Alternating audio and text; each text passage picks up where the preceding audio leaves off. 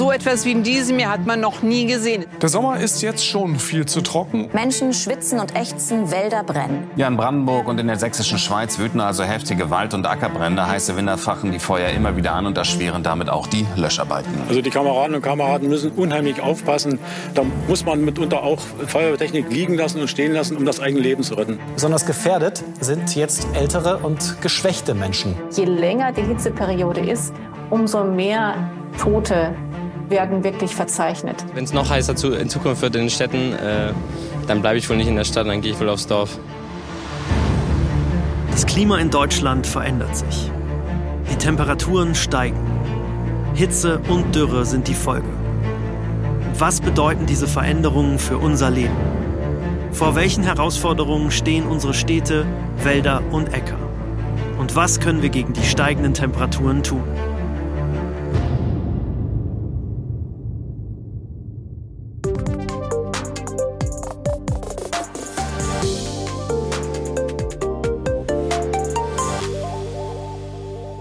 In Deutschland wird es immer wärmer.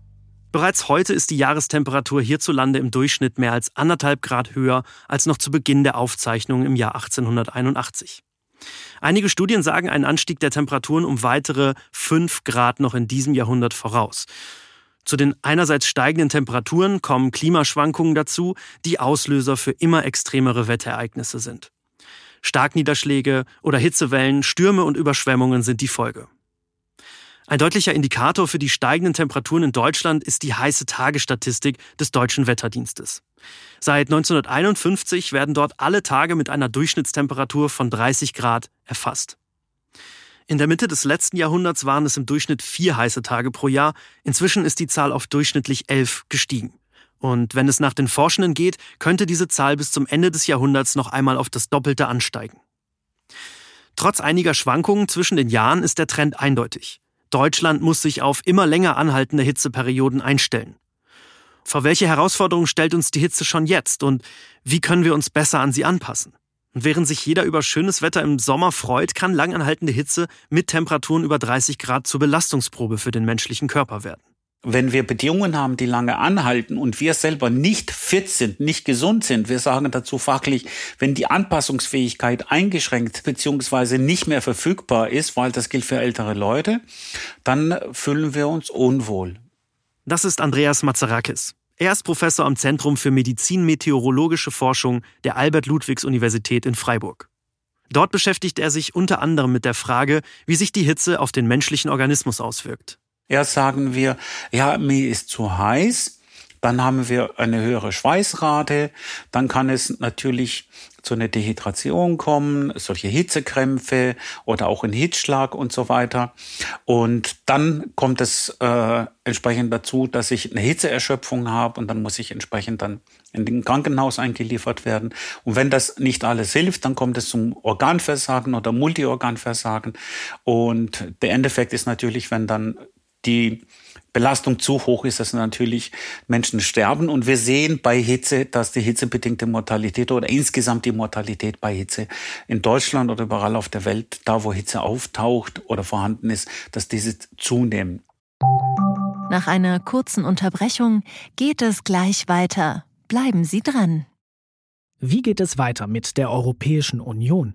Präsidentschaftswahlen in den USA. EU-Parlamentswahlen, geopolitische Krisen und wirtschaftliche Schwierigkeiten. Wir suchen Lösungen für diese Herausforderungen. Am 19. und 20. März auf der digitalen Europakonferenz von Handelsblatt, Die Zeit, Tagesspiegel und Wirtschaftswoche. Über die Zukunft Europas sprechen wir mit Bundeskanzler Olaf Scholz, Wirtschaftsminister Robert Habeck und vielen mehr. Kostenlose Anmeldung unter europe20xx.de. Von 2018 bis 2020 starben in Deutschland mehr als 19.000 Menschen an den Folgen einer Hitzebelastung. Laut mehrerer Modellrechnungen ist eine zunehmende Sterblichkeit von bis zu 6 Prozent pro Grad Temperaturanstieg denkbar. Und neben den hohen Temperaturen und intensiver Sonneneinstrahlung stellen auch hohe UV- und Ozonwerte den menschlichen Körper auf eine Belastungsprobe. Was kann der Einzelne also tun, um sich zu schützen? Die Maßnahmen, die man ergreifen kann, sind eher, würde ich mal sagen, persönlicher Natur. Das heißt, wie verhalte ich mich bei Hitze? Ich weiß, dass Hitze ein Problem für mich sein kann. Von dem her muss ich dann schauen, dass ich mich der Hitze nicht exponiere. was man machen kann gegenüber Hitze, das ist auch der Teil, den wir als Verhaltensempfehlungen in den Hitzewarnungen mit den Leuten auf den Weg geben, ist, meiden Sie die Sonne, reduzieren Sie Ihre eigene Aktivität und entsprechend natürlich äh, viel trinken, also den Körper kühlen und in die Möglichkeit der Verdunstung geben, damit er also genug Wasser hat zum Verdunsten. Entsprechend aber auch natürlich die Innenräume kühl halten. Und wenn es ganz, ganz heiß ist, natürlich entsprechend auf seine Mitmenschen achten. Besonders hoch ist die Hitzewirkung in Städten. Bis zu 10 Grad wärmer ist es dort im Vergleich zum Umland. Eine Belastung nicht nur für vulnerable Bevölkerungsgruppen. Doch warum genau ist es in den Städten eigentlich so viel heißer als im Umland? Das ist die dichte Bebauung, dass eben die Strukturen, ja, wie eben die ganzen Gebäude Hitze aufnehmen und Hitze abgeben. Die laden sich ja auf und geben das eben ab. Dann wird eben auch äh, Sonnenlicht dann reflektiert und das wird dann noch potenziert. Äh, und das lädt es halt dann immer auf, diese Bereiche. Und natürlich sind wir nicht so begrünt natürlich wie, die, äh, wie das Umland. Und das macht dann eben auch viel aus. Dann sind die Windblockaden ja da, dass eben nicht äh, hier alles durchströmt werden kann, wenn ich Bauriegel habe. Und stehende Luft, wenn die aufgeheizt ist, das empfinden wir natürlich auch viel schlimmer. Also es wird durchaus immer dann die gefühlte Temperatur auch angegeben. Das ist das, was der Mensch ja auch spürt. Und dann muss man eben auch darauf reagieren. Das ist Stefan Wenzel. Er leitet die Abteilung Kommunales Klimamanagement der Stadt Düsseldorf. Mit über 640.000 Einwohnerinnen und Einwohnern zählt die Landeshauptstadt NRWs zu den größten Städten Deutschlands. Und gerade in den Städten besteht dringender Handlungsbedarf. Aber was können die Städte tun, um sich der Hitze anzupassen? Grundsätzlich sind es in der Klimaanpassung immer vier Themen, die ich betrachten muss, um darauf zu reagieren. Das ist eben Blau, Grün, dann die Oberflächenfarbe und Schatten. Also sind blaue Strukturen wichtig, bewegtes Wasser. Dann eben grüne Strukturen, weil die Pflanzen das genauso machen, die schwitzen äh, und verdunsten dann eben auch Wasser. Und eben Schatten, äh, Schattenspende. Das können dann auch Bäume sein, es können aber auch Sonnensegel sein.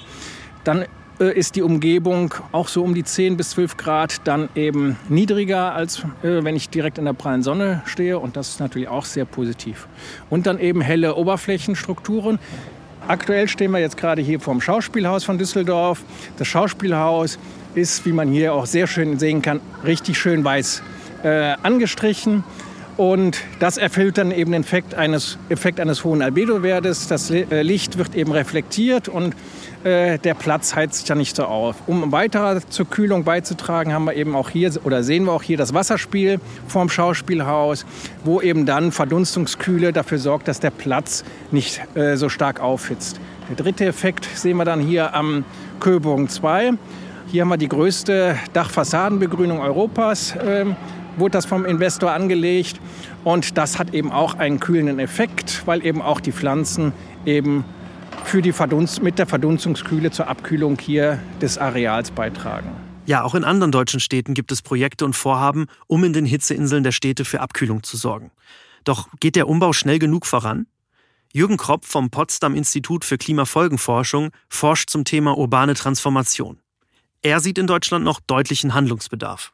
Grundsätzlich ist es so, dass ähm, wir in Deutschland, äh, was Hitzebelastung ähm, angeht, ja noch nicht so besonders gut sind. Äh, also was den Umbau der Städte oder die Angepasstheit der Städte angeht. Wenn man sich die Möglichkeiten der Temperaturanstiege anguckt im 21. Jahrhundert, dann muss man sagen, dass wir vielleicht doch ähm, ein, ein wenig diese Prozesse beschleunigen sollten. Es will niemand in einer Stadt leben, äh, wo man irgendwann nur noch unerträgliche Hitze spüren kann äh, und kaum Möglichkeiten hat, sich zu erholen.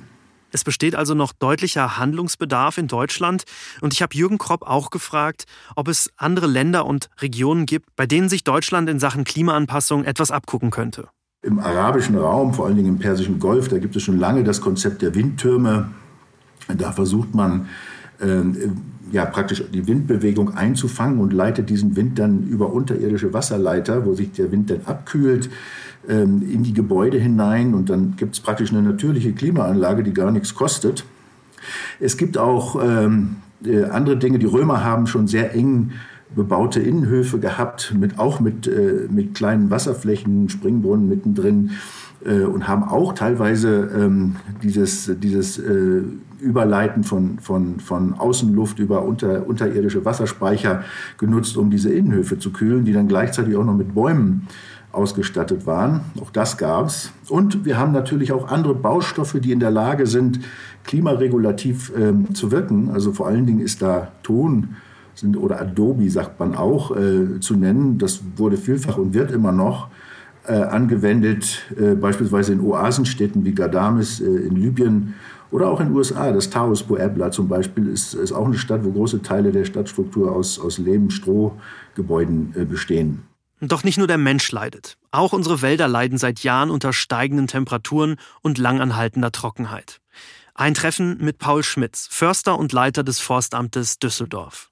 Bis vor einigen Jahren habe ich selber auch noch gedacht, ja komm, das sind jetzt mal zwei, drei Trockenjahre, dann kommen wieder nasse Jahre. Aber leider äh, bin ich mittlerweile auch der Meinung, dass wir uns an die Zustände jetzt so langsam gewöhnen müssen, dass wir mitten in einer Veränderung sind. Und diese Sommertrockenheit, die wirkt sich natürlich massiv auf die Bäume aus. Das ist sehr unterschiedlich von Standort zu Standort. Im Sauerland kennt jeder vielleicht die Bilder von diesen vom Borkenkäfer zerstörten Fichtenwälder. Das ist auch eine Folge des Klimawandels, weil sich die Bäume da nicht mehr wehren können gegen die Schädlinge. Im Rheinland haben wir hier bei uns im Wesentlichen Laubmischwälder. Da haben wir dieses Borkenkäferphänomen nicht, aber wenn man hier mal rumguckt, sieht man trotzdem in den Buchen, in den alten Buchenkronen und Eichenkronen viele dürre Äste. Also auch hier hinterlässt diese außergewöhnliche Sommertrockenheit, die wir in den letzten Jahren immer erleben, deutliche Spuren im Altbestand. Und ich will Ihnen das äh, mal anhand von zwei alten Rotbuchen schildern. Wir haben hier auf der einen Seite eine Rotbuche, dieser Baum hier vorne, wenn Sie da reingucken in die Baumkrone, sehen Sie, dass die dicht, dicht belaubt ist. Da fällt kaum Licht durch. Ist typisch für die Rotbuche. Es gibt diese ganz schattigen Rotbuchenwälder, in denen nur im Frühjahr für die Frühjahrsblüher genug äh, Licht ist. Aber ansonsten steht da nicht viel drunter. Das hängt damit zusammen, dass die Buche von Natur aus alles ganz stark beschattet. So äh, sieht dann so eine normale Buche aus. Jetzt drehen wir uns mal rum und dann sehen wir eine andere Rotbuche, die hier steht. Wenn ich da reingucke, dann sehe ich auf den ersten Blick diese Baumkrone, die sieht aus, als wenn man die äh, einmal durchgeföhnt hätte. Da ist eine ganz spärliche Belaubung dran. Man sieht teilweise auch schon dicke Totäste. Und das ist ein ganz typisches Zeichen. Dieser Baum, würde ich jetzt mal einschätzen, hat noch nicht mal mehr die Hälfte seiner natürlichen Blattmasse, die er haben sollte. Und äh, diese Trockenheit führt dazu, dass äh, die, das ist so ein allgemeiner Grundsatz, dass die, äh, ja, die Lage für die Schädlinge an den Bäumen einfacher wird. Das heißt, der Baum hat natürlich Abwehrmechanismen gegen Insekten, gegen äh, äh, auch Pilzbefall. Der kann sich also normalerweise wehren. Nur umso stärker der geschwächt ist, umso weniger kann er sich wehren. Und wir haben gerade bei den alten Buchen leider betrachtet, dass immer, wenn wir starke Trockenjahre haben, gerade in den Folgejahren ganz starke Schäden in den Kronen auftauchen ähm, und die regenerieren sich in dem Alter auch meistens nicht mehr vollständig. Ne? Und das ist im Moment unsere große Sorge und da hängt ein Rattenschwanz von Problemen dran. Weil das können wir nicht wegzaubern. Wir konzentrieren uns eigentlich in den Anpassungsmaßnahmen deshalb eher auf die jungen Bestände beziehungsweise auf die darunter kommende neue Generation. Die Forstwirtschaft steht vor einer großen Herausforderung. Der deutsche Wald absorbiert drei Prozent der jährlichen CO2-Emissionen. Doch gerade für die Speicherung von Kohlenstoff braucht es alte Baumbestände. Denn bis die nachwachsenden Jungbäume effektiv Kohlenstoff speichern, können Jahrzehnte vergehen. Deswegen ist es wichtig, auch alte Baumgenerationen zu schützen. Doch gerade die leiden besonders unter der zunehmenden Hitze und Trockenheit. Stürme und Schädlinge tun dann ihr Übriges. Wir stehen jetzt vor so einer äh, über 100-jährigen äh, Eiche hier, gucken hoch, das ist ein imposanter Baum. Und äh, natürlich steht hier jetzt, wenn ich hier jetzt mal rumgucke, hier steht jetzt die kleine äh, Eiche, die geht mir gerade äh, etwas über Knöchelhöhe. Äh, dann kann ich sagen, ja, es ist jetzt ein neuer Baum. Aber bis der diese Funktion oder diese Substanz wieder hat, da werden noch viele Menschengenerationen vergehen. Ne? Das, das ist in der Natur so. Und wir sind im Moment froh über alle Strukturen an Altwäldern, die wir hier noch halten können. Ja, und die alten Bäume, die nicht mehr erhalten werden können, die sterben ab und landen als Totholz am Boden. Und gerade bei Fichtenholz und dessen Nadeln ist das ein Problem, denn die bieten bei langanhaltender Trockenheit einen idealen Nährboden für Waldbrände. Die Gefahr der Waldbrände ist im Wesentlichen dort am größten, wo jetzt das ganze trockene Fichtenholz ist. Das müssen Sie sich so vorstellen, als wenn die, die Bäume und dieses Feinreisig ist alles ganz, ganz trocken. Und das ist wie so ein Martinsfeuer. Wenn da einmal ein, ein Funke reinkommt, dann fängt das an zu brennen. Hier sehen wir ja um uns rum, hier bei uns hier, wo wir gerade stehen, noch relativ äh, dunkles Grün. Das heißt, da ist die Austrocknung nicht so stark und wir haben auch nicht diese riesigen äh, abgestorbenen Fichtenhölzer hier. Besonders schwer von den klimatischen Veränderungen betroffen sind übrigens Wälder mit Monokulturen, etwa Fichtenwälder. Und davon gibt es in Deutschland leider eine ganze Menge.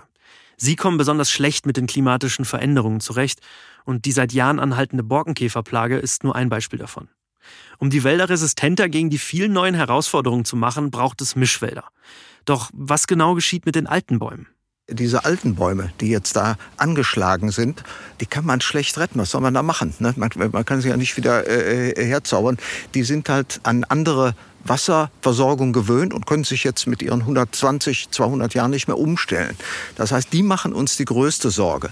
Äh, es scheint im Moment so zu sein, bei uns jedenfalls hier in unserer Erfahrung aus dem Stadtwald, dass die jungen Bäume, die Menge an jungen Bäumen besser mit den neuen Verhältnissen zustande kommt, ist eigentlich auch relativ logisch, weil die Natur ja aus diesem vollen Potenzial aus, ausschöpfen kann und die sage ich mal, trockenheitsresistentesten Bäume dann übrig bleiben. Und wir müssen dafür sorgen, dass halt Mischwälder entstehen. Auch die Landwirtschaft bekommt seit einigen Jahren die ersten Folgen des Klimawandels zu spüren. Langanhaltende Trockenheit und extreme Niederschläge erschweren auch hier die Arbeit der Landwirte und schmälern deren Ertrag. Johannes Paas ist Landwirt in Rating. Auch er ist von den Veränderungen betroffen. Wir hatten 2018, 19 und 20 waren sehr trockene Jahre und wir haben diese Wasserkapazität nicht mehr gehabt. Der Boden wurde richtig ausgetrocknet und bis zu drei Meter Tiefe. Und ähm, da war das jetzt auch, sind wir dankbar, dass wir jetzt die letzten zwei Jahre wieder genug Niederschlag hatten hier in der Region, um diesen Wasservorrat auch wieder aufzufüllen. Und deswegen sind wir ähm, ganz dankbar, dass wenn regelmäßig immer Niederschläge kommen, aber der, die, die Hitze die wir jetzt in den letzten Monaten auch hatten, gerade die Temperaturen über 25 oder über 30 Grad, äh, trocknen sehr schnell aus. Die Blätter schließen sich, damit weniger verdunsten. Aber wenn die Blätter sich auch schließen, habe ich auch keine Kornausbildung mehr, also Minderertrag oder die Qualitäten des Getreides sind dann nicht so gut. Und das ist auch dieses Jahr ein Fall, dass wir ähm, keine Backqualität mehr im Weizen erreicht haben, zum Großteil, und dass dann ja, dass der Weizen als Futtergetreide verkauft werden musste. Ja, doch nicht nur die Existenzen der Landwirte sind gefährdet. Fallen zukünftig immer mehr Ernten durch Dürre und Starkregen aus, ist auch die Bevölkerung, sind auch wir betroffen. Massive Preiserhöhungen wären hier die Folge und schlimmstenfalls könnte sogar die Ernährungssicherheit gefährdet sein. Wir Landwirte sind ähm, abhängig vom Regen, vom Niederschlag, für unsere Kulturen. Ähm, Gefahren ist natürlich, wenn wir eine große Trockenheit haben über eine längere Zeit, dass die Pflanze sich nicht entwickeln kann, die Körner nicht ausbilden können, dass wir Ertragsdepressionen haben. Des Weiteren sind dann oft dann Starkniederschläge ähm, möglich oder auch Sturm und Hagel. Dadurch ähm, haben wir teilweise äh, großen Ertragsausfall, wo wir auch äh, mittlerweile Versicherungen haben, Hagelversicherungen oder Starkniederschläge, was auch teilweise zum Totalausfall wirken kann und wir natürlich die Ernährungssicherheit äh, nicht mehr gewährleisten können. Ja, hier können kurzfristig noch einfache Maßnahmen helfen, die Böden vor dem Austrocknen zu bewahren. Doch mittel- und langfristig ist die Agrarwirtschaft auf Hilfen angewiesen. Wir sehen hier gerade einen Weizenschlag, den haben wir letzte Woche geerntet. Das Stroh ist abgefahren für unsere Pensionskunden. Und jetzt haben wir einen ganz schnellen, flachen Bodenbearbeitungsgang gemacht, damit die ähm, kein, dass wir kein Wasser mehr verdunsten kann. Und jetzt werden auch zeitnah werden Zwischenfrüchte angebaut, damit die Nährstoffe gehalten werden, damit wir den Boden schützen vor Wassererosion. Ähm, die wird dann ungefähr einen Meter hoch, die Zwischenfrucht in den nächsten anderthalb, zwei, drei Monaten. Ähm, und davon haben wir auch wieder Biomasse, wir haben Organik, wir haben die, die äh, Regenwürmer äh, gefüttert und ähm, der Boden wird aufgelockert und dann können wir im nächsten Jahr oder im Herbst, je nachdem, äh, wieder eine neue Kultur anbauen. Das ist ganz wichtig, die Forschung voranzutreiben, auch die Wissenschaft und die Landwirte, dass sie zusammenarbeiten. Und mittlerweile ist auch ein großer Austausch, auch an Landtechnikfirmen, die mit Landwirten einmal im Jahr sprechen und sagen, wie sieht die Zukunft aus? Brauchen wir andere Bodenbearbeitung, wo die ganz flach gearbeitet wird? Umso flacher wir arbeiten, umso weniger Boden bewegen wir, umso weniger äh, trocknet der Boden aus. Also die Verzahnung ist schon mittlerweile sehr gut dort ähm, und da sind wir auch darauf angewiesen. Ja, wir haben es jetzt gerade gehört. Die Auswirkungen des Klimawandels sind immer stärker spürbar und mit steigenden Temperaturen und langanhaltender Trockenheit steigen auch die Gefahren für den Menschen und seine Lebensräume. Unsere Wälder und Äcker kämpfen mit den Folgen von Hitze und Dürre, Ernten und Produktion sind gefährdet. Doch wir sind den Veränderungen nicht hilflos ausgesetzt. An vielen Stellen sind bereits Maßnahmen bestimmt worden und trotzdem stehen wir erst am Anfang einer Jahrhundertaufgabe. Und das war Handelsblatt Green für diese Woche. Mein Name ist Alexander Voss und wenn Sie jetzt noch mehr über die Folgen des Klimawandels wissen möchten, dann kann ich Ihnen das Handelsblatt Sommerspecial ans Herz legen. Testen Sie unser Digital-Abo sechs Wochen lang zum Vorzugspreis von nur einem Euro. Alle Informationen dazu finden Sie unter handelsblatt.com/slash sommerspecial. Vielen Dank an dieser Stelle auch an Mirella Muri für die tatkräftige Unterstützung bei dieser Folge. Wir freuen uns außerdem über Ihr Feedback zur Folge. Sie erreichen uns per Mail an green@handelsblatt.com. Die nächste Ausgabe gibt es wie immer in zwei Wochen. Bis dahin wünsche ich Ihnen eine gute Zeit. Machen Sie es gut.